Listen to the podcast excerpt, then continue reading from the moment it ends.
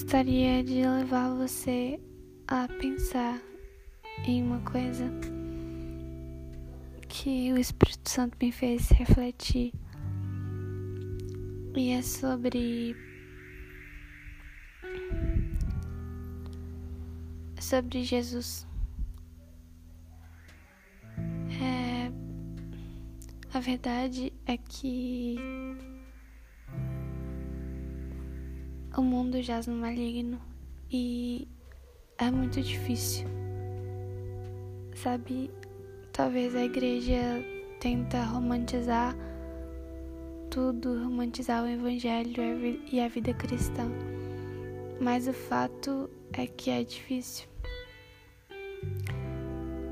É, a todo momento Jesus ele tá nos mostrando a verdade e ela dói. A todo momento Jesus está nos ensinando e esse ensinamento ele dói. Porque deixar a carne dói. Ir na contramão dói. Mas eu tava refletindo o que isso significa perto de um sacrifício tão grande que é o sacrifício da morte. E se você foi mais fundo, um homem que não teve nenhum pecado, um homem que foi santo, ele não deixou em nenhum momento maldade entrar no coração. Ele não deixou em momento algum maldade entrar nos seus pensamentos. Sabe, ele. Ele foi tão santo e justo. Ele propagou tanto amor e até as suas exortações foram exortações de amor. Como um homem pode ser o que Jesus é e o que ele foi enquanto homem e morrer para mim, para você e para uma multidão de pecadores. E isso nos faz refletir é, quanto no, as nossas aflições e tudo que passamos não se compara. Jesus ele foi tentado de todas as formas, assim como nós também somos tentados. E a verdade é que mesmo mesmo sem pecado algum, mesmo completamente limpo, ele deu sua vida por mim, por você. E é um amor muito grande que ultrapassa o nosso entendimento.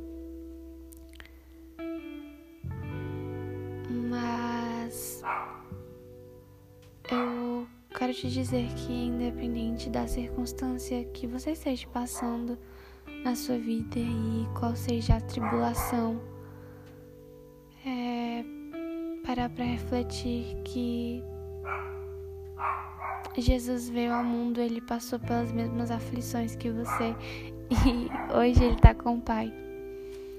E o que nos tem que trazer esperança é que nós vamos passar pelas aflições, mas um dia nós estaremos onde Jesus está, que é do lado do Pai. É, eu acredito que é chegada a hora, em meio a tantas evidências e fatos, é, se ouve tanto sobre a vinda de Jesus e é um momento de refletirmos mesmo. Eu passei por uma situação recentemente de estar tão aflita e pensativa em alguns assuntos da minha vida, de dizer para mim mesma: talvez eu precise parar de falar com Deus um pouco, para que, sei lá, tá me ferindo, tá me machucando. E passou alguns momentos e eu logo pensei como eu poderia, como eu poderia me ausentar, como eu poderia passar um dia sem tua presença, como eu poderia passar um dia sem pensar em ti? E sem viver a renovação que ele me faz ter? Seria insuportável, porque uma vez que conhecemos a verdade, ela nos liberta. E a Bíblia não diz que essa libertação seria fácil. Essa libertação é bem difícil. Eu gosto bastante de comparar isso ao mito da caverna. Eu não me lembro ao certo quem foi o autor, né, do mito da caverna, mas o mito da caverna ela conta a história de alguns trabalhadores que viviam é, em um lugar escuro e eles só trabalha, trabalhavam ali a sua vida inteira. Eu acredito que seja isso a, a, a história. E daí um dia é, um daqueles homens ele saiu para fora e no início ele sentiu fortes dores porque a luz que vinha, ela incomodava muito, já que ele nunca tinha visto a luz.